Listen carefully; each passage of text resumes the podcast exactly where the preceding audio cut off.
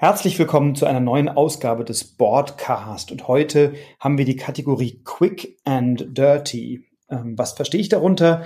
Quick and Dirty heißt, dass ich dir genau zwei Spiele vorstelle. Eines, was man relativ schnell spielen und auch lernen kann, also Quick.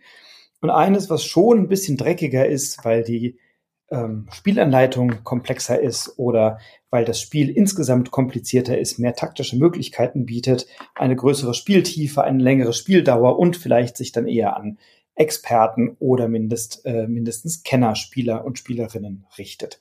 Welche beiden Spiele ich dir heute vorstelle, das erfährst du, wenn du dran bleibst.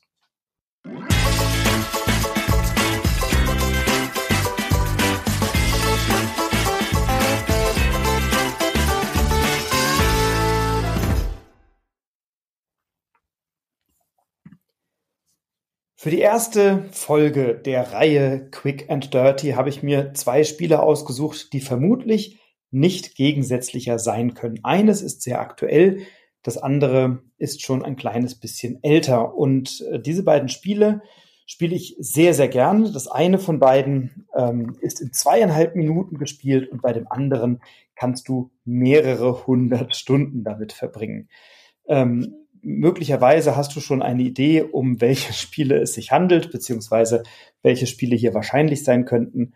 Ähm, es sind zum einen Magic Rabbit. Das ist ein Spiel, was äh, von Romaric Gallonier, Ludovic Simonet, Cécile Siegler und Julie, Julie Dutois, oh Gott, oh Gott, ich und mein Französisch, entwickelt wurde und was sich auch auf der Empfehlungsliste des Jahres, äh, Spiel des Jahres 2022 befindet, also Magic Rabbit von Funbot im Vertrieb bei B-Rex Entertainment. Und dieses Spiel dauert genau zweieinhalb Minuten pro Runde, also sehr, sehr schnell. Und das andere Spiel, da spanne ich dich noch einen kleinen Moment auf die Folter. Das ist schon zwei, drei Jahre älter, aber hat nichts an Aktualität und Freude verloren. Ähm, aber fangen wir zunächst mal mit Magic Rabbit an. Für Magic Rabbit habe ich auch für die Zeitschrift Fair Play eine Kurzrezension, eine sogenannte Fast Food Rezension geschrieben, die in einer der nächsten Ausgaben in der Fair Play erscheint. Und worum geht es? Letztendlich ist es ein kooperatives Kaninchen-Sortieren in Echtzeit. Man kann das Spiel solo spielen, man kann es bis zu vier Spielerinnen oder Spieler spielen und man hat genau zweieinhalb Minuten Zeit, eine Aufgabe zu lösen. Und zwar ist die Aufgabe, dass der Zauberer uns beauftragt hat, Kaninchen zu finden, die ihm abhanden gekommen sind und diese Kaninchen ja in die richtigen Kalender, äh, Zylinder, nicht Kalender, Zylinder zurückzusortieren. Das heißt, wir legen, wir mischen neun Kaninchenkarten, Hasenkarten, legen die verdeckt aus, so dass wir nicht sehen, welche Kaninchenkarte sich wo, wo befindet. Darauf mischen wir Hüte, die ebenfalls von eins bis neun durchnummeriert sind. Die verteilen wir da ebenfalls drauf, sodass dann also wahllos Hüte wahllos auf Kaninchen liegen. Dann werden je nach Anzahl der Spielenden auf einige dieser Hüte noch Taubenplättchen gesetzt, sodass wir also dort ähm, erstmal nicht sehen sofort, welcher Hut sich darunter befindet und wir, wenn die Taube sich auf diesem Stapel befindet, dort auch keine Aktion machen können.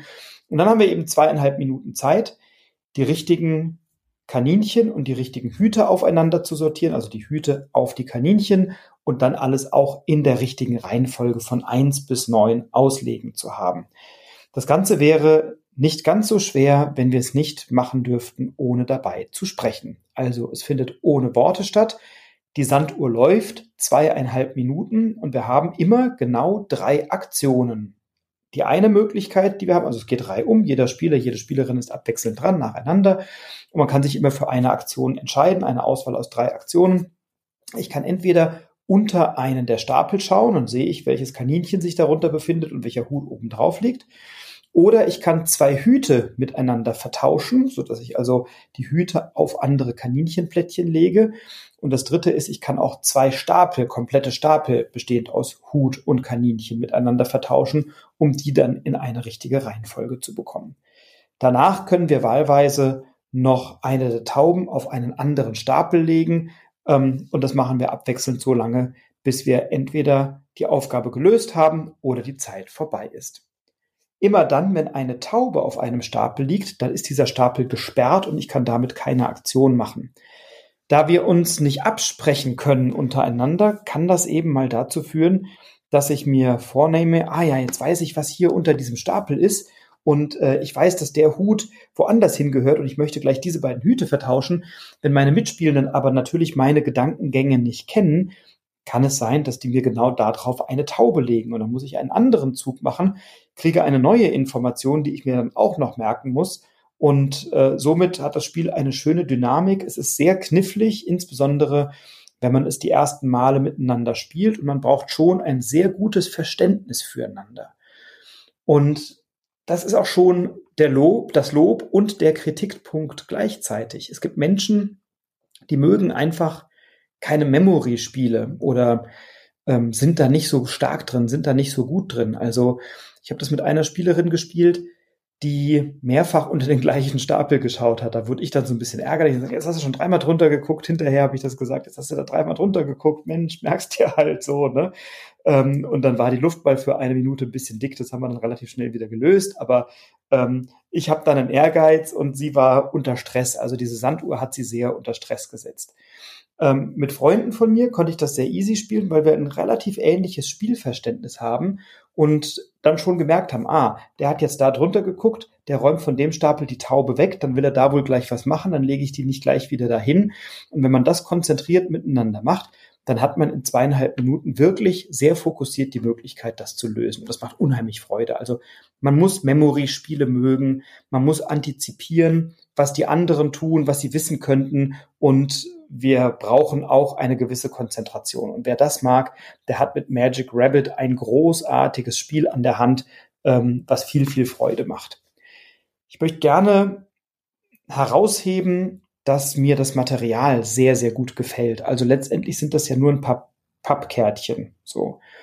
Ähm, die Schachtel ist erstmal sehr schön gestaltet. Eine, die, die ist ja, gefällt mir gut, die hat eine schöne Haptik, die, die liegt gut in der Hand, die kann sich gut öffnen und schließen. Also mir, mir, mir gefällt die, die Gestaltung, das Design der Schachtel, der Verpackung gefällt mir sehr gut und das Material auch. Das hat eine gute Größe, das hat eine schöne Haptik, das ist total liebevoll und schön gestaltet. Also ich habe da richtig Freude daran, diese ähm, Hasenkärtchen mir anzugucken oder diese Zylinderhüte. Ähm, also das ist wirklich eine richtig schöne richtig schöne Welt oder ein richtig schönes Artwork, was wir da haben. Ähm, gleichzeitig ist es ein Spiel, was in mir sehr schnell den Ehrgeiz weckt, es nochmal zu probieren und nochmal zu probieren und nochmal zu probieren, wenn ich es nicht geschafft habe und auch in unterschiedlichen Konstellationen.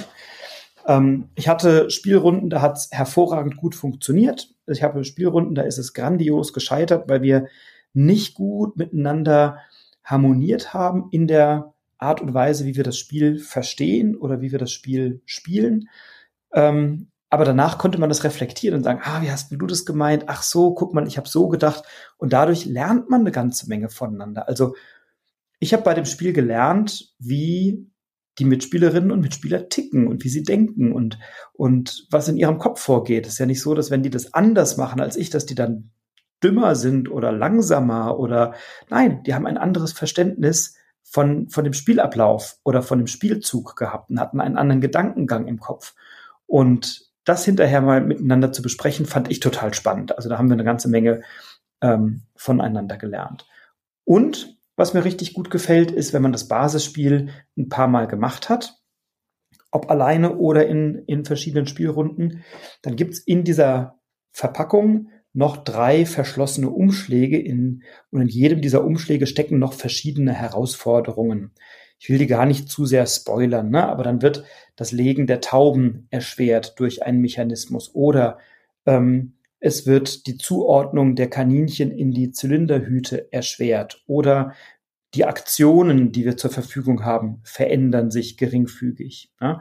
Ähm, und das sind alles Mechanismen oder, oder ergänzende Herausforderungen, die das Spiel für mich lebendig halten und die mir damit einen recht langen Spielspaß bescheren. Und wenn du ein paar Spiele kennst, also man kann es vielleicht vergleichen mit The Mind oder The Game, das sind so Spiele, bei denen man sich auch gegenseitig synchronisiert und versucht zu antizipieren, was machen jetzt die Mitspielenden und einen gemeinsamen Spielrhythmus zu entwickeln oder auch Hanabi, das habe ich in einer äh, Folge vorgestellt, als es um die Reisespiele ging, wo wir also unsere eigenen Karten gar nicht sehen, sondern nur die Rückseite und unsere Mitspielenden geben uns dann Hinweise auf die Karten. Das ist natürlich hier ein bisschen anders, aber die Grundsystematik, dass ich eben nicht das gleiche weiß oder ein anderes Wissen habe als meine Mitspielenden und wir da irgendeinen Weg der Kommunikation finden müssen. Also zum Beispiel in der Art und Weise, wie wir die Tauben legen oder in der Art und Weise, wie wir Hüte miteinander vertauschen, kann man eine ganze Menge antizipieren, herausfinden, lesen, in dem, wie meint es denn mein Mitspieler oder meine Mitspielerin. Also, ist ein bisschen kooperative Hektik und Konzentration gleichermaßen, hat einen hohen Memory-Charakter und natürlich auch ein bisschen Zeitdruck mit den zweieinhalb Minuten. Man hat eine recht steile Lernkurve und als Einstieg oder Absacker in Spieleabend ist es ein ganz großartiges kleines Spiel. Ähm, ich habe es, glaube ich, für 16 Euro selbst gekauft, also ähm, auch keine allzu teure Investition. Und dafür hat man ein wirklich schönes Spiel, mit dem man in zweieinhalb Minuten eine Menge Spaß hat, viele Menschen dafür begeistert, in kleinen Runden zum Einstieg oder als Absacker in den Spieleabend, wenn man noch wartet, bis der Bus fährt oder ähm, der Kaffee noch nicht ausgetrunken ist oder das Bier oder so, dann kann man noch, kann man noch mal eine schnelle Runde Magic Rabbit auf den Tisch packen und hat damit seine Freude, wenn man denn Memory-Spiele mag. Und damit ist es vermutlich das kürzeste Spiel, was ich jemals vorstellen werde in diesem Podcast. Ähm, und deswegen auch eine gute Wahl für die Kategorie Quick and Dirty, denn als schnellstes Spiel, das zumindest mir gerade bewusst bekannt ist, Magic Rabbit hier, glaube ich, einen würdigen Platz und ein Spiel, was noch eine ganze Weile bei mir wohnen bleibt und was ich noch relativ oft vermutlich auf den Tisch bringen werde. Kommen wir zum Gegenspieler sozusagen, also vermutlich zum genau anderen Ende der Skala und auch deswegen passt es so richtig gut in diese Folge. Ähm, und es ist in vielerlei Hinsicht dirty und deswegen ziemlich gut. Und zwar handelt es sich um Gloomhaven. Gloomhaven kennst du möglicherweise, vielleicht auch nicht. Es ist ein Spiel von ähm, Isaac Childress. Es ist in Englisch 2017 erschienen, in Deutsch zwei Jahre später ähm, beim äh, Feuerland Verlag, äh, in Deutsch und Englisch bei Cephalofair Games und die deutsche Übersetzung, Lokalisierung eben von Feuerland. Gloomhaven ist ein unfassbares episches Spiel und es ist bei Board Game Geek, das ist eine Plattform, auf der weltweit Spielerinnen und Spieler Spiele bewerten können, ranken können, das am höchsten und am best bewertetsten Spiel seit langem und es hält sich vermutlich noch eine Weile auf diesem Rang. Man kann dort Punkte zwischen 0 und 10 oder 1 und 10 vergeben, ich glaube 0 und 10 ähm, für ein Spiel und dieses Spiel hat bei 51.000 Bewertungen zum Zeitpunkt dieser Aufnahme ein Durchschnittsranking von 8,7 und damit ist es das höchst und bestbewertetste Spiel aller Zeiten und verteidigt seit vielen Jahren Platz Nummer eins bei Board Game Geek. Ähm, ja, und über das Spiel könnte ich stundenlang reden und schwärmen und ich liebe dieses Spiel auf so vielen Ebenen. Ähm, und gleichzeitig gibt es ein paar Kritikpunkte und gleichzeitig habe ich mit diesem Spiel ganz fantastische Spielerlebnisse, von denen ich dir erzählen will und kann nur dafür werben, wenn du es nicht kennst, es mal kennenzulernen. Und wenn du es kennenlernst, dann ist es eine Entscheidung, die vermutlich auch ein größeres Commitment mit sich bringt. Also Gloomhaven. Wenn du es kaufst, wenn du es bestellst, wenn es dir geschickt wird, wenn du es aus dem Laden mitnimmst oder vom Flohmarkt oder von wo auch immer, dann hast du zunächst mal einen Karton, eine Kiste, die fantastisch gestaltet ist, tolles Artwork auch draußen und es ist ein Riesenkarton. Zehn Kilo Spiel stecken da drin. Also nochmal zehn Kilogramm Material in diesem Spiel. Ähm, es ist ein sogenannter Dungeon Crawler. Das ist die Fachbezeichnung für ein Spiel, bei dem du dich durch ja durch Dungeons, durch Gewölbe, durch Abenteuer, durch äh, wie würde man das übersetzen? Ja, Dungeon, wahrscheinlich Gewölbe. Ne? Also du, du bewegst dich durch Welten und, äh, und kannst in diesen Welten, Kerker wäre wahrscheinlich die Übersetzung, genau, Kerker, ich habe gerade mal nachgeschaut, also Gewölbe, Kerker. Du bewegst dich durch diese Welten, durch diese Kerker, durch diese Gewölbe, ähm, durch diese Landschaften und hast dort verschiedene Aufgaben zu erledigen. Oft ist es eine bestimmte Anzahl Monster zu besiegen oder einen Schatz zu bergen oder dich mit den Charakteren, mit den Figuren, die daran beteiligt sind, auf bestimmte Positionen zu stellen oder bestimmte Aufgaben zu erledigen. Das Spannende ist, du hast bei Gloomhaven zunächst einmal 17 verschiedene Charaktere, von denen du am Anfang des Spieles eine Auswahl aus sechs verschiedenen treffen kannst. Also es stehen dir gar nicht alle diese Charaktere am Anfang zur Verfügung. Und das ist schon etwas ganz Besonderes, dass du im Laufe des Spiels erst die anderen Charaktere nach und nach kennenlernst. Ähm, ich will da nicht zu viel spoilern, denn diese Charaktere sind in verschlossenen Umschlägen und es gibt zu jedem dieser Charaktere auch eine Miniatur. Ich habe dir die Startcharaktere mal auf meinem Instagram-Profil bei instagram.com slash broadcast unterstrich Spielepodcast mal gezeigt. Also das ist kein großer Spoiler, denn die siehst du schon auch ähm, auf der Rückseite beziehungsweise auf dem Cover gemalt und dann äh, eben auch, sobald du das Spiel öffnest, kannst du diese Charaktere wählen und ich habe sie angemalt und man kann jetzt über meine Fähigkeiten äh, Miniaturen anzumalen, streiten. Das waren so mit die ersten Figuren, die ich bemalt habe damals und bin mit dem Ergebnis heute noch sehr zufrieden, auch wenn sich der Stil mittlerweile ein kleines bisschen verbessert und geändert hat. Aber trotzdem bin ich nach wie vor mit dem Ergebnis sehr zufrieden dafür, dass das damals neu war. Also, du hast 17 Charakterklassen insgesamt und sechs am Anfang zur Auswahl. Ähm, und diese sechs haben alle unterschiedliche Fähigkeiten. Ne? Da gibt es eine Magierin, da gibt es eine Schurkin, da gibt es einen Barbaren, äh, der gut kämpfen kann ähm, und ein paar weitere. Ich will jetzt gar nicht zu sehr ins Detail gehen, aber äh, die wirst du kennenlernen, wenn du das Spiel öffnest, sind so ein bisschen, ähm, ja, ich sag mal, in der Fantasy-Welt Standardcharaktere. Das Besondere bei diesem Spiel ist jetzt, dass du, dass jeder dieser Charaktere andere Fähigkeiten hat und dass diese Fähigkeiten über ein sehr schlaues Kartenmanagement gesteuert werden. Du hast eine bestimmte Anzahl Handkarten auf der Hand und auf diesen Handkarten gibt es immer einen oberen und einen unteren Bereich und ähm, wenn du einen Zug machst, dann entscheidest du dich für zwei Karten und von der einen Karte wählst du den oberen, von der anderen den unteren Bereich und das definiert dann deine Aktionen in dieser Spielrunde. Du hast Kampfaktionen, du hast, wenn du magiebegabt bist, Magieaktionen, du kannst Beute machen, wenn da irgendwie Münzen rumliegen oder Schätze oder irgendwas, dann kannst du Beute machen. Äh, du kannst dich natürlich bewegen, ähm, du kannst Fernkampfangriffe durchführen, Nahkampfangriffe durchführen, äh, du kannst bestimmte Dinge auslösen, Türen öffnen, also also Dinge, die man, die man machen kann mit den Fähigkeiten.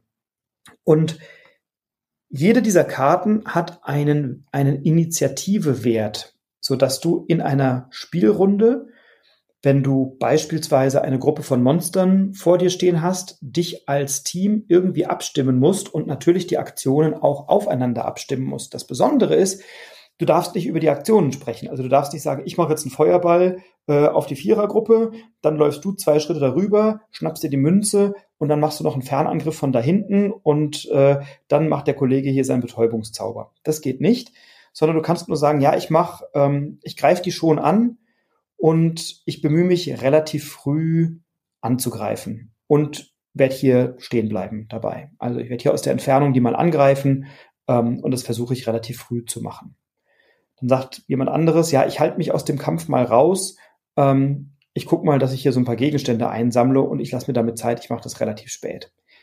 Und eine solche Kommunikation sorgt dafür, dass nie so hundertprozentig klar ist, wer wann was genau macht und wie das Ganze zusammenpasst, sondern du stimmst dich als Gruppe miteinander ab und musst dann ein bisschen darauf hoffen, dass das gut zusammenpasst, was du dir da so als Team ausgedacht hast und auch die Monster haben einen Initiativewert, denn es gibt für jede Monsterklasse, und davon gibt es eine Vielzahl, ähm, ein jeweils eigenes Kartendeck, über die dann die Monsteraktionen auch gesteuert werden. Also ein hochinteressanter Mechanismus.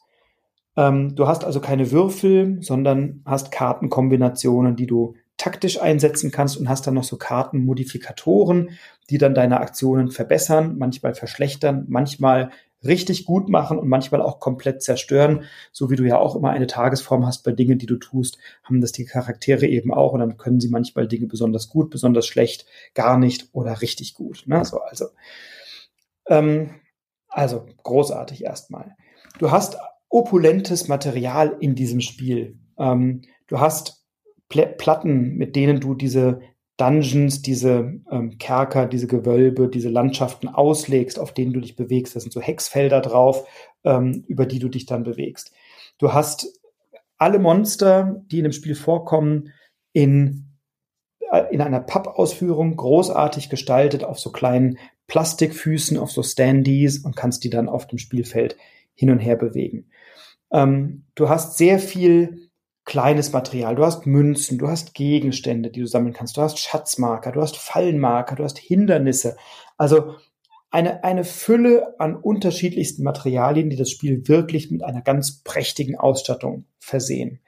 Ähm, auch in einer guten Qualität. Also allein so diese, du hast so eine, eine, ein Tableau, auf dem du ähm, ja einstellen kannst, wie viel Lebenspunkte du noch hast und wie viel Erfahrung du gesammelt hast in diesem Abenteuer. Und da sind so Räder dabei, mit denen du das eben einstellen kannst. Auch das macht viel Freude, weil du mit der gewonnenen Erfahrung deinen Charakter nach und nach verbessern kannst. Du levelst den also, ähm, bekommst neue Fähigkeiten dazu, verbesserst dein Kartendeck, kannst neue Fähigkeiten, neue Zaubersprüche, was auch immer erlernen und kannst dir dein Deck dann nach bestimmten Gesichtspunkten immer wieder neu zusammenstellen, auch von Abenteuer zu Abenteuer.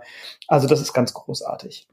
Du hast bei Gloomhaven 95 Missionen sind es, glaube ich, oder knapp 100. Also auf jeden Fall viele, viele, viele Missionen. Und wenn du dir vorstellst, dass du für so eine Mission im Schnitt mal anderthalb, vielleicht zwei Stunden brauchst, manche gehen ein bisschen schneller, manche dauern auch mal ein bisschen länger, dann hast du da auf jeden Fall viele hundert Stunden Spielspaß. Ähm, und wenn du eine Mission nicht schaffst, also wenn du scheiterst, dann musst du die halt nochmal machen, dann äh, hast du nochmal ein paar Stunden mehr Spielspaß. Also allein das macht ganz viel Spaß. Ähm, wenn du einen Charakter neu entwickelst und der dann möglicherweise erstmal natürlich schwächer ist und weniger Erfahrung hat als die anderen, dann passen sich die Monster an. Also die sind immer so stark wie der Schnitt der Gruppe. Da gibt es so eine Formel, mit der man das da berechnen kann. Und dann sind die Monster eben so stark, dass man die als Gruppe ähm, gut besiegen kann. Das ist immer noch ambitioniert, ähm, aber dadurch eben auch gut machbar. Du hast bei Gloomhaven für jede dieser Missionen eine einführende Geschichte. Da ne? gibt es ein richtig dickes Buch, wo dann diese Geschichte beschrieben ist, was, was ist vorgefallen, was ist passiert, was hat die Gruppe für eine Aufgabe, was machen wir da. Und dann geht man eben in diesen Dungeon, in dieses Gewölbe, in diesen Kerker, in diese Landschaft, wie auch immer, und versucht diese Mission durchzuführen. Auf dem Weg dorthin gibt es immer Wegeereignisse. Also wenn man reist von der Stadt Gloomhaven zu irgendeiner Höhle oder zu irgendeiner Insel oder zu irgendeinem Berg oder was auch immer, dann passieren unterwegs Wegeereignisse. Also kann sein, du triffst Wegelagerer oder du triffst jemanden und musst dir dann überlegen, hilfst du der Person oder nicht? Oder du siehst, da ist irgendein armer Händler in den Kampf verwickelt, hilfst du dem oder hilfst du dem nicht? Und dann gibt es eben eine Belohnung oder eine Bestrafung und du startest mit einem Bonus in das nächste Abenteuer oder eben mit einem Malus oder so. Also großartig. Und diese Wegeereignisse sind auch sehr schön differenziert. Die sind manchmal so, dass dann da steht, ah, du, du gewinnst das, wenn du einen Charakter dieser Klasse in deiner Gruppe gerade hast. Und wenn du den dann nicht in deiner Gruppe hast, dann verlierst du eben möglicherweise die Auseinandersetzung, das Zauberduell oder was auch immer. Also sehr schön, sehr differenziert und auch mal andere Mechanismen, als man die sonst so kennt, von sowas wie Hero Quest beispielsweise, wo das komplette Spiel ja eigentlich nur von Würfelglück abhängt, hast du hier eine Vielzahl taktischer Möglichkeiten. Und Gloomhaven hat aus meiner Sicht einen komplett neuen Standard gesetzt, was Spiele angeht. Also, dass ein Spiel so etwas kann, das kennt man eigentlich nur von Computerspielen, also von Rollenspielen auf dem Computer oder von so ähm, Open World Adventures, äh, Skyrim, Oblivion oder ähnliche Dinge. Äh, da hast du eine große Welt, die du entdeckst, die du erkundest, wo du kämpfst, wo du in einen Tempel gehst und Heilzauber machst und spendest und dann einen Segen bekommst oder was auch immer. Und das alles ist bei Gloomhaven in einem Brettspiel abgebildet. Und das fand ich erstmal, das hat das komplette ein, ein komplett neues Genre nochmal eröffnet oder eine komplett neue Dimension in diesem Genre eröffnet. Ähm, und was mir gut gefällt, ist so diese, die, die Backstory oder der, der, ähm, die Perspektive, dass die Charaktere eben jetzt nicht wie sonst immer irgendwie die besten Kumpels sind und ja, der Freundeskreis, der jetzt mal ins Abenteuer zieht, sondern die Charaktere sind in erster Linie mal sich selbst verpflichtet und Söldner, arbeiten aber trotzdem kooperativ zusammen. Jeder Charakter hat eine Lebensaufgabe. So, das kann sein, eine bestimmte Anzahl Monster eines bestimmten Typs zu töten, eine bestimmte Anzahl Geld zu sammeln oder also bestimmte Dinge zu erledigen im Laufe der Abenteuer. Das sind alles Dinge, die man nicht in ein, zwei, drei Abenteuern schafft, sondern wo man durchaus mal 10, 12, 20 Kampagnen oder Missionen, Entschuldigung, spielen kann innerhalb der Kampagne, ähm, bevor man seine Lebensaufgabe erreicht. Und sobald man die erreicht hat, geht man in Rente.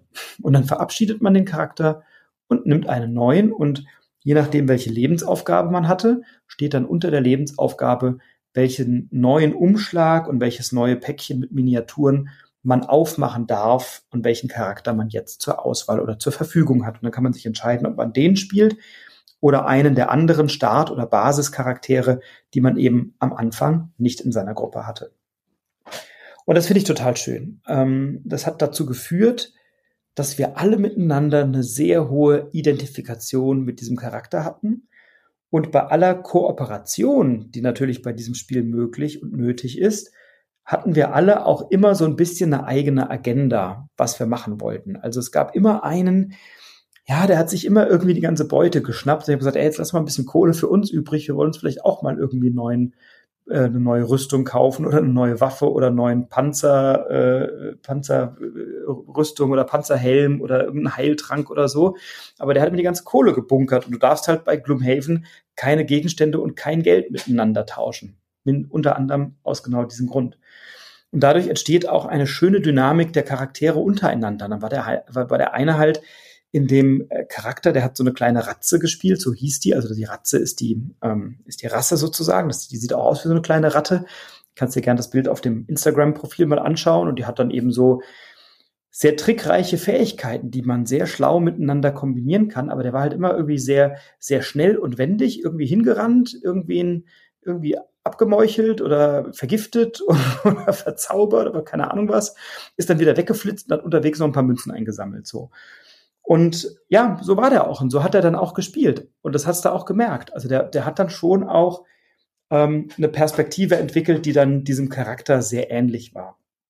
Und es war dadurch eine wahnsinns schöne Dynamik, die dann auch so ein bisschen Anleihen hatten an so Pen and Paper Rollenspiele, ne? Dungeons, and, äh, Dungeons and Dragons, Schwarze Auge oder sowas habe ich früher viel gespielt. Ähm, und Gloomhaven hat es geschafft, mich in eine tolle Welt zu transportieren und auch interessante Charaktere anzubieten, mit denen ich dann eine schöne Interaktion hatte.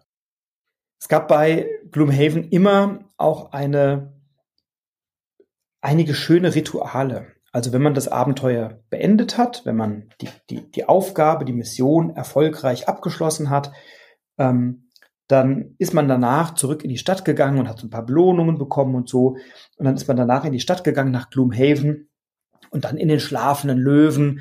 Äh, das ist dann die Kaschemme vor Ort und in der hat man dann irgendwas getrunken und hat dann dort auch nochmal ein, ein Ereignis in der Stadt gehabt. Da hat man immer irgendwen im schlafenden Löwen getroffen, dem man irgendwie geholfen hat bei irgendeinem Problem oder was weiß ich und hat dann eben auch nochmal auf die Mütze bekommen oder eine schöne Belohnung. Ähm, also auch etwas, was, was richtig schön war, dass man, dass man wirklich in diese Welt ähm, eingesogen wurde. Die Missionen sind durchaus abwechslungsreich, also es ist nicht immer so, renn da rein, mach alle Monster platt, renn wieder raus.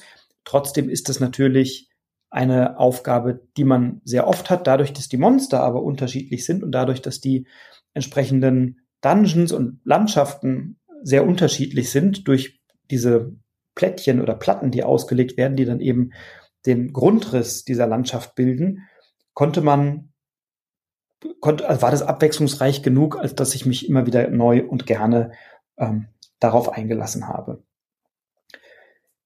Das waren jetzt so, ach so, noch, es gibt noch ein paar schöne, paar schöne Dinge dadurch, dass das Spiel ein Kampagnenspiel ist, verändert und evolutioniert sich das Spiel im Laufe des Spiels. Also Du erwirbst als Gruppe Kenntnisse oder Fähigkeiten oder Fertigkeiten, die du dann über Aufkleber beispielsweise auf einem großen Stadtplan dokumentierst. Da gibt es so Wappen und so Banner, die man dann aufklebt, um sich dran zu erinnern, ah, das haben wir schon erreicht. Oder wenn du neue Orte entdeckst, manchmal ist es so, du findest irgendwo eine Karte und dann steht, ah, da gibt's die Inseln und da gibt's die Grotte und da gibt's den Keller und was weiß ich was. Und dann hast du so Aufkleber, die du auf so einen großen, so eine große Landkarte klebst, dann kannst du künftig dann dorthin reisen. Ähm, oder du hast äh, die Möglichkeit, als Gruppe dich weiterzuentwickeln ähm, und, und gleichzeitig steigt der Wohlstand der Stadt Gloomhaven an, was dann wieder Auswirkungen hat. Du kannst dir als Gruppe einen guten Ruf erarbeiten oder einen schlechten Ruf. Und wenn du einen guten Ruf hast, kannst du Gegenstände und Tränke und so weiter in Gloomhaven günstiger einkaufen, weil du natürlich die strahlende Heldengruppe bist. Ähm, wenn du aber einen schlechten Ruf hast, dann ist alles ein bisschen teurer, weil natürlich niemand mit dir Geschäfte machen will. Äh, das ist großartig. Also das sind so Dinge, die da passieren. Und wenn du in einer Gruppe spielst ähm, mit, mit unterschiedlichen ähm, Individuen oder unterschiedlichen Interessen, dann kann es auch sein, dass du innerhalb dieser Kampagne Gloomhaven mal unterschiedlicher Meinung bist, was jetzt das Richtige ist und was jetzt zu tun ist und welche Auswirkungen das hat. Und auch das kann so eine Dynamik in der Gruppe sehr beeinflussen. Also Möchtest du den Stadtwachen helfen oder den Untoten? Also möchtest du sozusagen auf den Zinnen kämpfen dafür, dass die Untoten nicht in die Stadt kommen? Oder möchtest du die Tore aufmachen und mit den Untoten gegen die Stadtwache kämpfen? Das sind natürlich Dinge, die du nicht mehr zurückdrehen kannst, weil dann jeder weiß, du bist eben der Typ, der die Tore geöffnet hat und gegen die Stadtwache gekämpft hat. Oder die Untoten werden sich sehr genau daran erinnern, dass du eben derjenige warst, der auf Seiten der Stadtwache gekämpft hat. Und damit schlägst du innerhalb dieser Kampagne einen gewissen Pfad ein. Das ist jetzt ein Beispiel, ne? gibt noch tausend andere Möglichkeiten. Ähm, und auch dadurch ist das Spiel immer auch ein bisschen anders. Und natürlich kann das sein, dass jemand in der Gruppe eine, Persön eine, eine persönliche Mission hat, die begünstigt wird, wenn man sich für das eine oder das andere entscheidet. Und möglicherweise hat jemand anderes genau die gegenteilige persönliche Mission. Und das darfst du natürlich nicht verraten. Und hast du in der Gruppe erstmal interessante Diskussionen, was ist jetzt überhaupt das Richtige und was wollen wir eigentlich tun? Also du siehst, ich bin schwer begeistert von diesem Spiel und ähm, habe da wirklich großartige Spielerfahrungen, werde ich hier gleich noch ein bisschen was erzählen. Es gibt aber auch ein paar Aspekte an dem Spiel, ähm, die du wissen solltest, bevor du dich dafür entscheidest. Ähm, also wenn du epische Abenteuer magst, wenn du ohnehin gerne auch auf dem Computer Rollenspiele oder epische Abenteuer zockst, dann ist das Spiel ich will nicht sagen Pflichtprogramm, das finde ich immer blöd, ne? aber das ist schon was, was echt viel Freude macht, wenn du das magst. Es gibt so ein paar Aspekte, ähm, ja, die du beachten solltest. Zum einen ist es so, dass wenn du Gloomhaven auspackst und das mit ein paar Leuten spielst, du hast erstmal 58 Seiten Spielanleitung zu lesen. Ähm, die ist sehr gut strukturiert. Da bleiben, glaube ich, keine oder wenig Fragen offen. Ähm, es gibt natürlich auch eine Menge YouTube-Videos, die man gucken kann, um die Spielregel zu lernen. Und mir, mir fällt das leicht. Also ich mache das gerne, Spielanleitungen lesen und das dann strukturiert anderen erklären. Ich glaube, ich kann das auch ganz gut. Ähm, aber ja, also ich erinnere mich, ich habe mich dann ähm, in meinen Wintergarten gesetzt und habe dann mir eine große Tasse Kaffee gemacht und die hat nicht gereicht. Dann kam noch eine zweite und noch eine dritte und dann habe ich einen halben Tag erstmal diese Spielanleitung gelesen und studiert und verstanden und dann versucht nachzuvollziehen, was da eigentlich los ist. Ähm, und das muss ich ja dann auch noch meiner Spielgruppe erklären. Also du brauchst einen kleinen Moment da reinzukommen. Das ist jetzt natürlich nicht alles total selbsterklärend. Trotzdem ist vieles sehr selbsterklärend, insbesondere dann, wenn du mit so einem Genre schon mal Erfahrungen gemacht hast. Wenn du mit einer Gruppe das spielst, dann geht die Gruppe damit aus meiner Sicht ein gewisses Commitment füreinander und miteinander ein. Es ist kein Spiel, wo du sagst, ah, spielen wir mal eine Runde und dann gucken wir mal. Also klar, eine Testspielrunde sollte man immer mal machen und dann kann man immer noch sagen, das gefällt mir oder das gefällt mir nicht. Aber ich hatte so ein Erlebnis, das war, ähm, das fand ich dann schade. Ich habe das, äh, wir haben das zu viert gespielt mit zwei Freunden und die fanden das beide total cool am Anfang und äh, denen hat es gut gefallen. Und der eine ist dann aber irgendwann ins Ausland und hat gesagt, also ich bin dann mal raus. so. Ähm, und der andere hat dann irgendwie so ein bisschen die Lust verloren und sagte, boah, mir ist das eigentlich zu viel Commitment, weil wenn wir uns sehen, will ich ja nicht immer das Gleiche spielen. Ich will auch mal was anderes spielen. Ich will auch mal ein Spiel spielen, was vielleicht nur eine halbe Stunde dauert oder vielleicht mal nur eine Stunde und nicht immer gleich so ein Klopper, weil dann ist irgendwie der halbe Sonntag weg oder der halbe Samstag oder die halbe Nacht oder was auch immer. Ähm, und ich möchte gern auch mal wieder was anderes spielen, mal was leichtgängigeres. Und ich glaube, für mich endet die Reise nach Gloomhaven hier. Und das war dann schon so ein bisschen eine Enttäuschung, weil ich war total angefixt und ich fand es total geil und ich hätte am liebsten das irgendwie eine Woche nonstop spielen können und äh, viel Kaffee und keinen Schlaf und keine Ahnung was. Ähm, und habe da große Freude dran gehabt und war dann natürlich so ein bisschen enttäuscht, als meine beiden Spielbuddies dann weg waren und auch die Charaktere von denen, die habe ich ja sehr lieb gewonnen und da waren äh, ja waren schöne Momente und dann war das ein Abschied von meinen beiden Freunden, mit denen ich das gerne gespielt habe und auch von den beiden Charakteren, ähm, die die ja verkörpert haben und dadurch war das so ein bisschen ein, ein trauriger Moment oder so. Und dann haben wir ein anderes Pärchen gefunden, die gesagt haben, na dann spielen wir das mal. Ähm, und die haben da total Freude dran.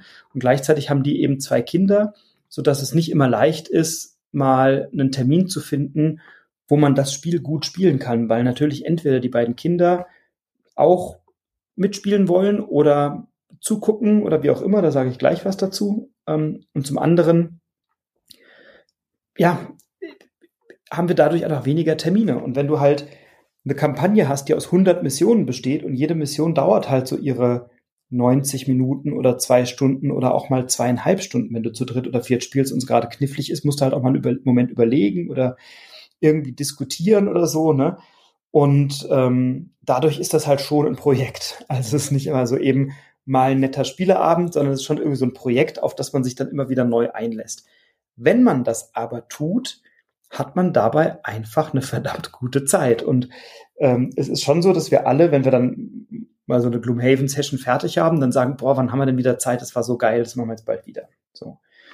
Und es ist ein bisschen mh, mm, problematisch, dass du am Anfang einer, einer, eines Szenarios oder einer Mission nicht so richtig abschätzen kannst oder weißt, wie lange dauert das jetzt. Manchmal ist das nur reinrennen, paar Monster umhauen, wieder rausrennen. Das ist dann in einer guten Stunde auch mal erledigt.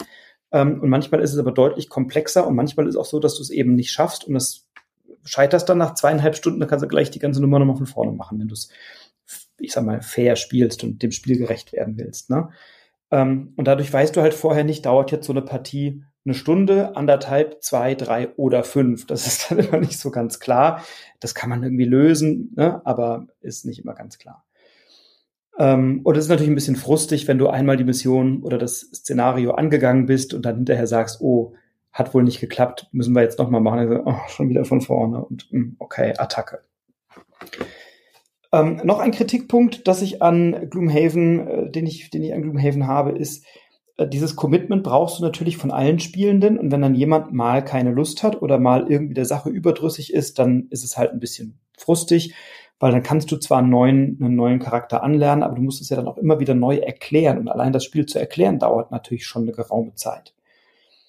Und insbesondere dann, wenn du so wie wir zwischen den Partien auch mal immer mal einen Abstand hast. Also ich kenne Gruppen, die haben das ein, zweimal die Woche gespielt, immer eine Mission am Abend oder so.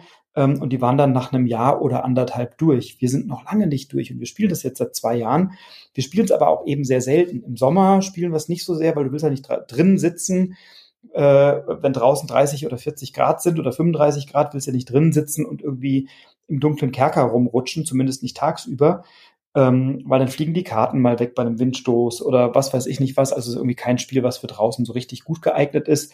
Äh, und dann spielst du höchstens mal abends eine Partie hier und da. Aber ähm, für uns zumindest eher ein Spiel für die dunkleren Tage und, und Wochen im Herbst und Winter. Ähm, und in, insofern ist für uns Gloomhaven Saison irgendwie eher so äh, von, ich sag mal, September bis März oder so, was immer noch lang ist, aber selbst dann schaffen wir es nicht so regelmäßig. Und dadurch Insbesondere wenn du die ersten paar Partien spielst, mittlerweile läuft das natürlich total flüssig, aber insbesondere bei den ersten Partien musst du natürlich in den Regeln auch immer mal noch was nachschlagen, sagen, oh, wie war das? Was bedeutet nochmal das Symbol? Was müssen wir hier machen? Ach, guck mal, das müssen wir noch bedenken und das müssen wir noch bedenken. Und wir haben auch die ersten zehn Partien das eine oder andere immer so ein bisschen falsch oder ungenau gespielt. Nichts, was wirklich spielentscheidend war, aber dann doch immer so, dass man das eine oder andere nochmal nachgeschlagen haben und sagen, ach so war das, ah ja, stimmt, haben wir falsch gemacht, ach so war das gemeint, ah ja, richtig so. Ne? Und das hat natürlich ähm, das dann auch immer noch mal verzögert, aber dadurch sind wir natürlich mit dem Spiel auch gewachsen. Dann ist der Auf- und Abbau eines Szenarios immer so ein bisschen aufwendig, weil du musst dir natürlich irgendwie die ganzen äh, Figürchen suchen, die du dafür brauchst. Du musst die Pläne entsprechend auslegen. Also musst immer so ein bisschen Auf- und Abbauzeit einkalkulieren. Ähm, insbesondere, weil dieses Spiel, so wie viele, viele andere Spiele auf dem Markt, ein für mich enorm großes Ärgernis birgt. Und zwar wenn du das Spiel aufmachst, dann sind da die ganzen Umschläge drin mit den Charakteren und mit Zusatzinfos und irgendwelche Geheimnisse, die man erst im Laufe des Spiels entschlüsselt und so und die Charaktere, die Figuren aus, aus Plastik, die dann auch in so kleinen Verpackungen sind und so, die man nicht einsehen kann, sondern erst, wenn man den Charakter freischaltet. Also das hat schon einen hohen Aufforderungscharakter, äh, wenn man da so reinguckt und so, oh, das möchte ich jetzt alles gerne kennenlernen und freispielen. Und ich kenne immer noch nicht alle Charaktere. Also ich habe auch keine ich habe mir auch YouTube-Videos nicht angeguckt, die das äh, spoilern oder so. Ich will mir diese Welt wirklich komplett erschließen. Wir haben jetzt so, würde ich sagen, ja, etwas, vielleicht so etwas weniger als die Hälfte der Szenarien durch. Ähm, aber es gibt ein großes Ärgernis bei ganz vielen Spielen, auch bei dem, nämlich, dass du dann deine Stanzbögen hast und davon sind irgendwie 20 Stück drin, wo du die ganzen Figuren und Münzen und tralala und was weiß ich nicht was und Hindernisse und Landschaftsplättchen und so auspöppelst. Und dann hast du einen Haufen ausgepöppelter äh, Dinge vor dir liegen, aber es gibt halt in diesem Spiel keine Einsätze, keine Sortiereinsätze, wo du das Material unterbringst. Du hast keine Beutel, keine Kästchen, kein gar nichts. Und ich finde das bei Spielen wirklich ein Ärgernis, wenn dann einfach nur diese Sachen da reingelegt sind und dann musst du halt zusehen, wie du das unterbekommst. Ähm, das stört mich zunehmend und ich denke, ey, wenn ich ein Spiel kaufe und das kostet halt so um die 150 Euro, Gloomhaven ist also jetzt nicht günstig, aber gemessen an der Spieldauer und an der Spieltiefe und an der Immersion und dem hohen Charakter, den das Spiel eben hat, ein durchaus gerechtfertigter, und völlig legitimer Preis. Also keine Frage. Aber dann denke ich, ja, da könnt ihr noch mal 20 Plastikbeutel dazulegen oder drei, vier äh, euch mal ausdenken, wie ihr hier so drei, vier Pappdinger noch reinlegt, wo man irgendwie die Münzen reinsortiert oder so. Das kann doch so schwer nicht sein. Und es ist doch kein so groß, also das, das, das, das kann ja nicht so schwer sein. Und das kann jetzt den Preis auch nicht so noch wahnsinnig in die Höhe treiben. Äh, da gebe ich lieber noch drei Euro mehr aus, dann habe ich irgendwie noch ein bisschen Pappe drin und, und, und, und drei Plastikbeutelchen. Das ist ein Spiel zum Beispiel, was das herausragend gut löst, äh, ist äh, Ultimate Railroads von äh, Hans im Glück ist das, vom Hans im Glück Verlag. Ähm, da habe ich einen Sortiereinsatz, den ich falte, der liegt da mit drin, den falte ich zusammen und dann habe ich alles da rein sortiert, was ich brauche. So. Und das bei Gloomhaven eben nicht. Also da schmeißt du alles in die Kiste und sortierst dir das für dich oder packst es halt in kleine Beutelchen, die, ich sag mal, die meisten Spielenden, die viele Spiele spielen, auch zu Hause haben, weil manche Spiele eben etwas großzügiger mit solchen Beutelchen umgehen. Oder aber du kaufst dir, und das war meine Variante, dann im Handel nochmal einen Sortiereinsatz extra dazu. Da gibt es mittlerweile eine Vielzahl von Anbietern auf dem Markt, ähm, die dann äh, aus Schaumstoff oder aus Sperrholz, das du dann zusammensteckst oder aus Pappe oder wie auch immer, ähm, kannst du dir dann so Sortiereinsätze kaufen, die für dieses Spiel ähm, sozusagen maßgeschneidert sind. Das passt dann in die Verpackung und da ist dann für alle Komponenten eine, eine Aufbewahrungsmöglichkeit dabei ähm, ja, also es gibt Lösungen, aber wenn ich irgendwie 150 Tacken für ein Spiel ausgebe, dann will ich eigentlich nicht nochmal 40 Euro ausgeben für so einen Sortiereinsatz. Und natürlich habe ich es trotzdem getan. Ähm, und man kommt aber auch mit ein paar Plastikbeuteln und ein bisschen oder ein paar Umschlägen und Frischhaltefolie, keine Ahnung, äh, kommt man da schon auch zurecht. Aber ich finde es immer ein Ärgernis, dass eben solche Sortiereinsätze in vielen Spielen heutzutage offensichtlich nicht mehr so üblich sind. Ähm, und dadurch ist natürlich die Auf- und Abbauzeit, wenn du diese Inlays oder diese Aufbewahrungsmöglichkeiten, diese Sortiereinsätze nicht hast, dann ist die, Auf, äh, die Aufbauzeit, die Abbauzeit bei dem Spiel ähm, ein bisschen umständlicher, also vor allem die Aufbauzeit. Beim Abbau schmeißt du alles in die Kiste. Ähm, aber wenn du diese Sortiereinsätze hast, dann kannst du die so nebendran stellen, dann hast du eigentlich alles, was du brauchst. Ähm, und dann gibt es noch einen kleinen Kritikpunkt bei dem Spiel, ähm, den ich aber vernachlässigbar finde, fast schon, was ein bisschen paradox erscheint, weil mir die Welt so gut gefällt, ähm, ist mir die Hintergrundgeschichte, also ich könnte sie nicht erzählen.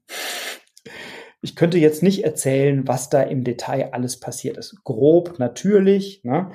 ähm, aber dadurch, dass du in dem Spiel, du hast so, eine Haupt, so einen Hauptstrang in der Geschichte, und den spielst du irgendwie und plötzlich entdeckst du drei neue Orte, dann kannst du dich entscheiden, reise ich dahin, dahin oder dahin. Und dann bist du in einem einen Ort und dann sagst du, ach guck mal, Abenteuer bestanden, aber es gibt noch eine Etage tiefer noch einen anderen Keller oder es gibt noch eine Etage tiefer noch einen anderen Keller. Und dann bist du auf der Insel und dann entdeckst du da noch eine Grotte und dann entdeckst du auch dies und jenes und plötzlich hast du halt auf deinem Spielplan 20 Orte, die du noch nicht besucht hast und dann sagst du beim nächsten Mal, ja, dann reisen wir halt mal dahin. Und es ist ein bisschen willkürlich, ob du dann dahin reist und dadurch verlierst du aber manchmal so Geschichtsstränge aus dem Kopf. Also wir notieren uns zwar, was war der letzte und dann gucken wir uns nochmal an, was, was ist denn da passiert und versuchen natürlich etwas zu wählen, was daran unmittelbar anknüpft. Aber wenn du so ein Spiel über zwei Jahre spielst, in unserem Fall, und dann auch noch die Spielgruppe zwischendurch wechselst und dann andere doch mal in die Hauptgeschichte abholen musst, dann gehen viele Feinheiten oder Details dieser Geschichte sicherlich irgendwie verloren. Ähm, wir haben das ein oder andere immer noch mal nachgelesen oder so und das, was relevant war für das Szenario. Ähm, aber zumindest bei uns war das so, dass die Geschichte uns weitaus weniger interessiert hat als die Geschichte unserer eigenen Charaktere. Also vielleicht ein bisschen plump gesagt, die Geschichte, die wir bei Gloomhaven erlebt haben, war mehr eine Folie, auf der sich unsere Charaktere darstellen, entwickeln, präsentieren konnten. Also etwas, was wir erlebt haben. Und dann ist es vielleicht auch so wie bei uns äh, als Menschen. Wir, wir können ja auch nicht alles, was wir erlebt haben, sofort wieder nacherzählen. Und das, was vor drei Wochen war, was in dem Moment ganz stark war, hast du drei Wochen später schon wieder vergessen, weil es von anderen Dingen abgelöst wurde. Und trotzdem hat es vielleicht was mit dir gemacht und trotzdem hast du dich vielleicht irgendwie weiterentwickelt und hast was draus gelernt. Und das ist für mich so diese Metapher. Ne? Also die Geschichte selber könnte ich jetzt nicht in Details wiedergeben, höchstens ganz grob, will ich nicht machen, will nicht spoilern. Ähm, aber das macht für mich nichts, weil, weil wir eben die Entwicklung der Charaktere da höher priorisiert haben. Immer wenn ein Charakter in Rente geht, das ist auch schön, dann kann man den so ein bisschen äh, noch mal ein bisschen abfeiern und dann wird er in so eine Chronik eingetragen und so. Und auch das ist irgendwie eine nette, nette kleine Geschichte, die viel Freude gemacht hat. Also so zusammenfassend, unbedingte Empfehlung. Gloomhaven, ganz, ganz toll. Wir hatten alle eine starke Verbindung mit unseren Charakteren und immer, wenn wir uns von einem Charakter verabschieden mussten, war das traurig, war das schade, weil wir den natürlich so gut kennengelernt haben, mit seinen Stärken und mit seinen Schwächen. Also das war super. Ähm, wir hatten spannende Diskussionen über die Aktionen oder über die Ereignisse, die getriggert waren von der, ich sag mal, von der Persönlichkeit des Charakters und auch von der individuellen Mission. Ähm, wir hatten da einen tollen Fokus auf, was gilt es gerade zu tun und, und dann war auch wenig Ablenkung, sondern das war sehr, wir waren da sehr emotional als Gruppe miteinander verbunden. Es war sehr immersiv. Wir waren in dieser Welt drin. Wir haben dann auch nicht so, ähm, ja, wir haben uns auch nicht gegenseitig beschissen, indem wir dann plötzlich doch diskutiert haben, sondern ja, ich mache halt jetzt Initiative 16 und einen Feuerball, sondern gesagt, nee, ich mache relativ früh, bleibe ich hier hinten und mache einen, mach einen Zauber oder sowas. Ne? Ähm, wir haben uns füreinander und miteinander gefreut, wenn sich jemand verbessert hat. Oh, was hast du denn jetzt Neues gelernt? Zeig doch mal. Und was kannst du denn jetzt? Und äh, ach toll, äh, du hast irgendwie, wenn man das Kartendeck verbessert, ach toll, du hast jetzt noch mal eine Möglichkeit, zusätzlichen Schaden zu machen oder was auch immer. Das ist doch klasse. Wir hatten untereinander so kleine Sticheleien, wie so Freunde untereinander. Also äh, wir sind auch ein Freundeskreis, aber eben Freunde. Die Charaktere untereinander sind ein Zweckbündnis, also Söldner, Söldnerinnen, die eben eine eigene Mission haben oder eine eigene Agenda haben und dafür die anderen mit auf die Mission nehmen. Und dann hat man eben untereinander auch mal gestichelt, ah, du wieder mit deiner ganzen Beute, ja du, du willst ja wieder hier alle platt machen und so. Ähm, und es war total schön. Und was mir richtig gut gefallen hat, war, wenn wir so eine Mission oder so ein Szenario geschafft haben, dann waren wir schon auch hinterher immer so ein bisschen erschöpft. Sagt, boah, zweieinhalb Stunden am Stück irgendwie, das war irgendwie cool. Und dann waren wir so ein bisschen erschöpft und dann sind wir nach Gloomhaven und dann sind wir da in den schlafenden Löwen und haben da ein Bier getrunken und das haben wir dann auch nach dem Spiel haben wir dann auch noch mal was getrunken und ein bisschen darüber gequatscht oder so. Und das fühlte sich so an wie, oh, jetzt haben wir was Tolles geschafft, aber eben nicht ermüdend erschöpft, sondern glücklich erschöpft. Und das war, außer wir haben bis nachts um drei gespielt, dann war das auch mal anders, aber das war immer irgendwie auch cool zu sagen, boah, da haben wir was Tolles gemacht und ey, wie du da noch diesen Feuerball gemacht hast da mittendrin oder wie du, als du den vergiftet hast, das war eigentlich der Schlüsselmoment oder dass du da noch vorgerannt bist und den da überraschend, als du unsichtbar warst, von hinten noch äh, gestochen hast, das war super. Also da rekapituliert man nochmal, was passiert ist. Es ist wirklich wie die Abenteurergruppe, die in der Taverne sitzt und dann nochmal sich austauscht. Und das ist das, was im Spiel passiert ist und das ist eigentlich auch das, was in der Wirklichkeit passiert ist. Und das hat mir, also das, das ist wahnsinnig schön, wahnsinnig intensiv und hat mir richtig gut gefallen. Und danach hatten wir immer Bock weiterzumachen. Und nahezu alle von uns haben nach so einer intensiven Session auch schon mal von Gloomhaven geträumt. Also mal von der Mission oder von dem Spiel an sich oder von dem Zusammenhängen davon oder so. Also das war, ähm, das war wirklich auch eine, eine, eine tolle Erfahrung. Und dann haben wir gesagt, komm, jetzt packen wir es an. Äh, zwei Stunden machen wir noch. Wir gehen mal auf die Insel jetzt und gucken mal, was da passiert. Ähm, also, wenn du eine Gruppe hast, die Bock hat auf so ein Commitment und Bock hat auf so ein immersives Erlebnis, dann go for it. Ähm, vielleicht noch eine schöne Erkenntnis, die ich teilen möchte ähm, bei der befreundeten Familie. Das sind eben die Eltern und zwei Töchter. Und äh, die sind so zwei Jahre auseinander, altersmäßig. Und als wir begonnen haben, waren die eben neun und elf und jetzt sind sie eben elf und dreizehn. Ähm, und die ältere Tochter, die hatte von vornherein Spaß an dem Spiel, hat natürlich mit elf nicht alle Details verstanden, aber hat immer irgendwie auch mit dabei gesessen, zugeguckt, hat übers Zugucken irgendwie die Regeln gelernt und gefragt, was macht denn ihr da, wie geht denn das? Also wir haben ihr natürlich nicht 58 Seiten Regeln erklärt, sondern wir haben ihr so grob erklärt, was da zu tun ist. Und dann hat sie sich übers Zugucken, übers Dabeisein, über die gute Stimmung ähm, die hat es beobachtet. Bisschen wie so ein Abenteuerfilm oder wie ein Computerspiel, wo man ja auch manchmal zuguckt bei, bei äh, so Playthroughs oder sowas.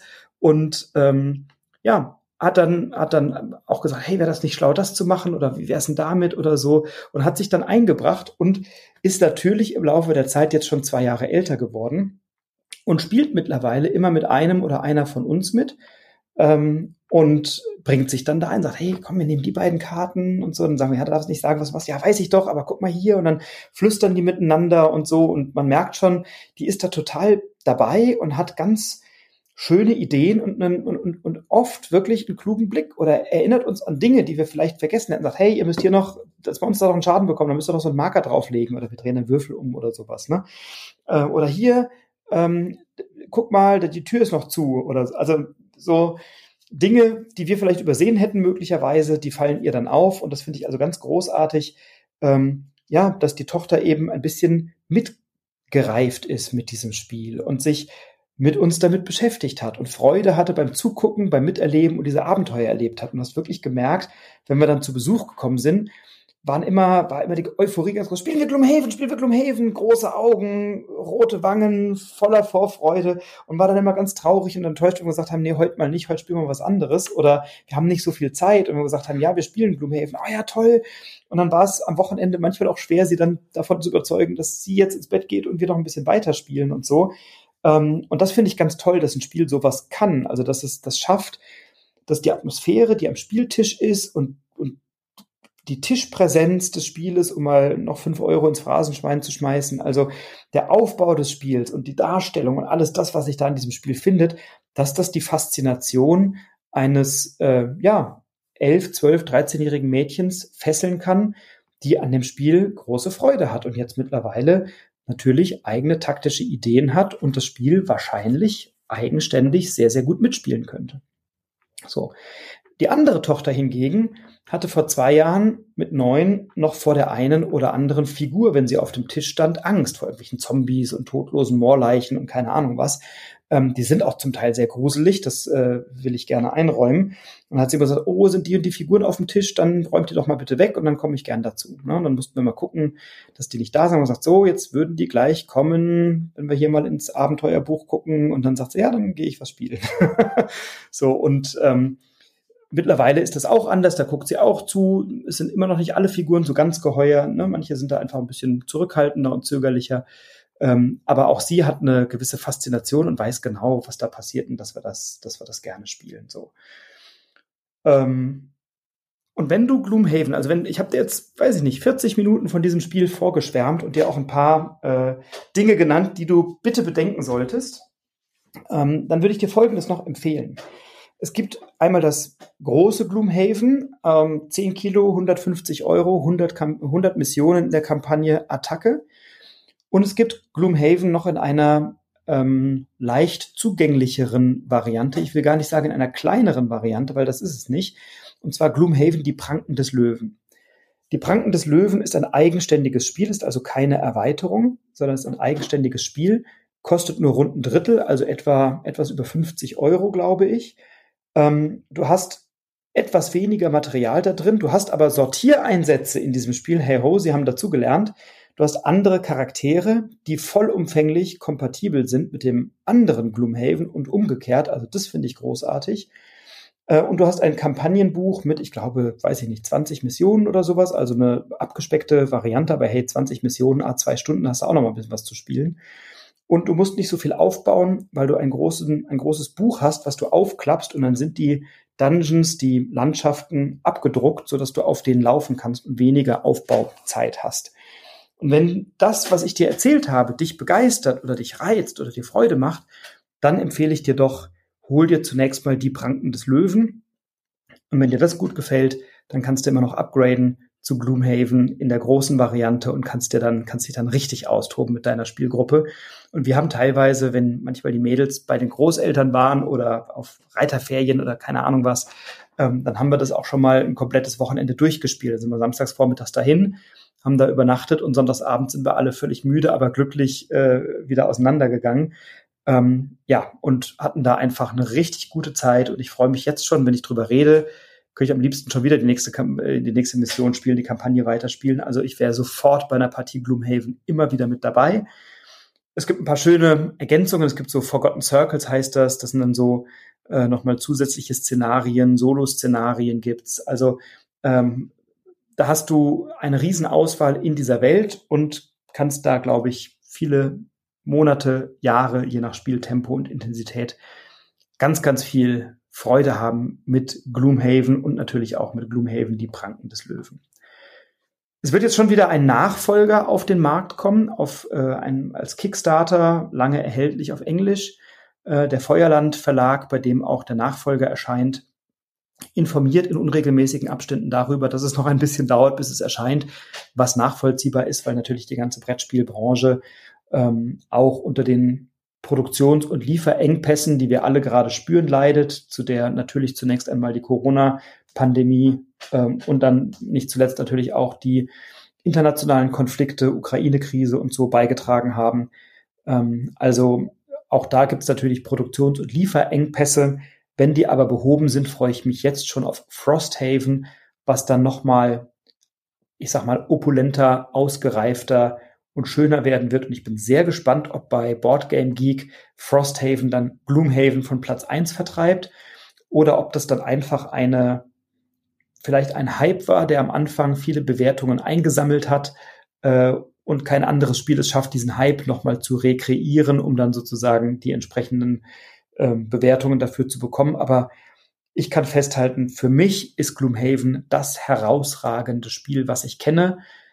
Und damit auch zu einem sehr frühen Zeitpunkt in diesem Podcast zu starten, äh, äh, zeigt, dass ich, dass ich dem Spiel eine hohe Bedeutung beimesse und dass das Spiel sicherlich auch innerhalb der Spielewelt eine hohe Bedeutung hat, weil all das, was in diesem Spiel steckt, so in dieser Art, in dieser Komplexität, in dieser Kombination in einem Brettspiel bis dato noch nicht vorhanden war. Also ein Geniestreich, ein Meisterstück, für mich unangefochten die Nummer eins ich kenne Spieler und Spielerinnen, die das überhaupt nicht reizt, die sagen, ach, so Abenteuerspiele und Fantasy-Welt und durch irgendwelche Kerker bummeln und rennen und schleichen und kriechen und irgendwelche Monster platt machen und dann meine Charaktere evolutionieren und das 200 Stunden lang.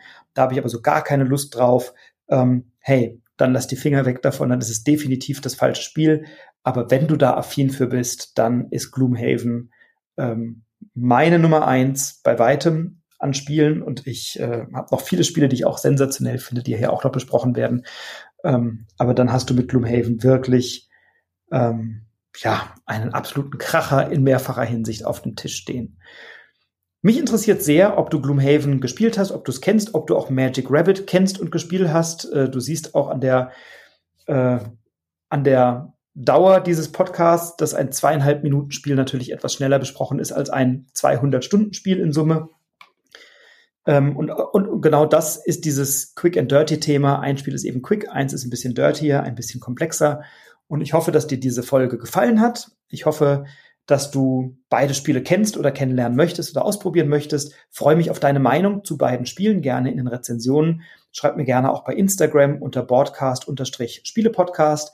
Ich würde mich sehr freuen, deine Meinung, deine Perspektiven kennenzulernen. Gerne natürlich auch unter den entsprechenden Beiträgen ähm, in meinem Insta-Profil oder als private Nachricht. Vielleicht hast du ja Lust, dass wir mal zusammen etwas spielen. Dann schreib mir gerne, dann findet sich bestimmt eine Gelegenheit.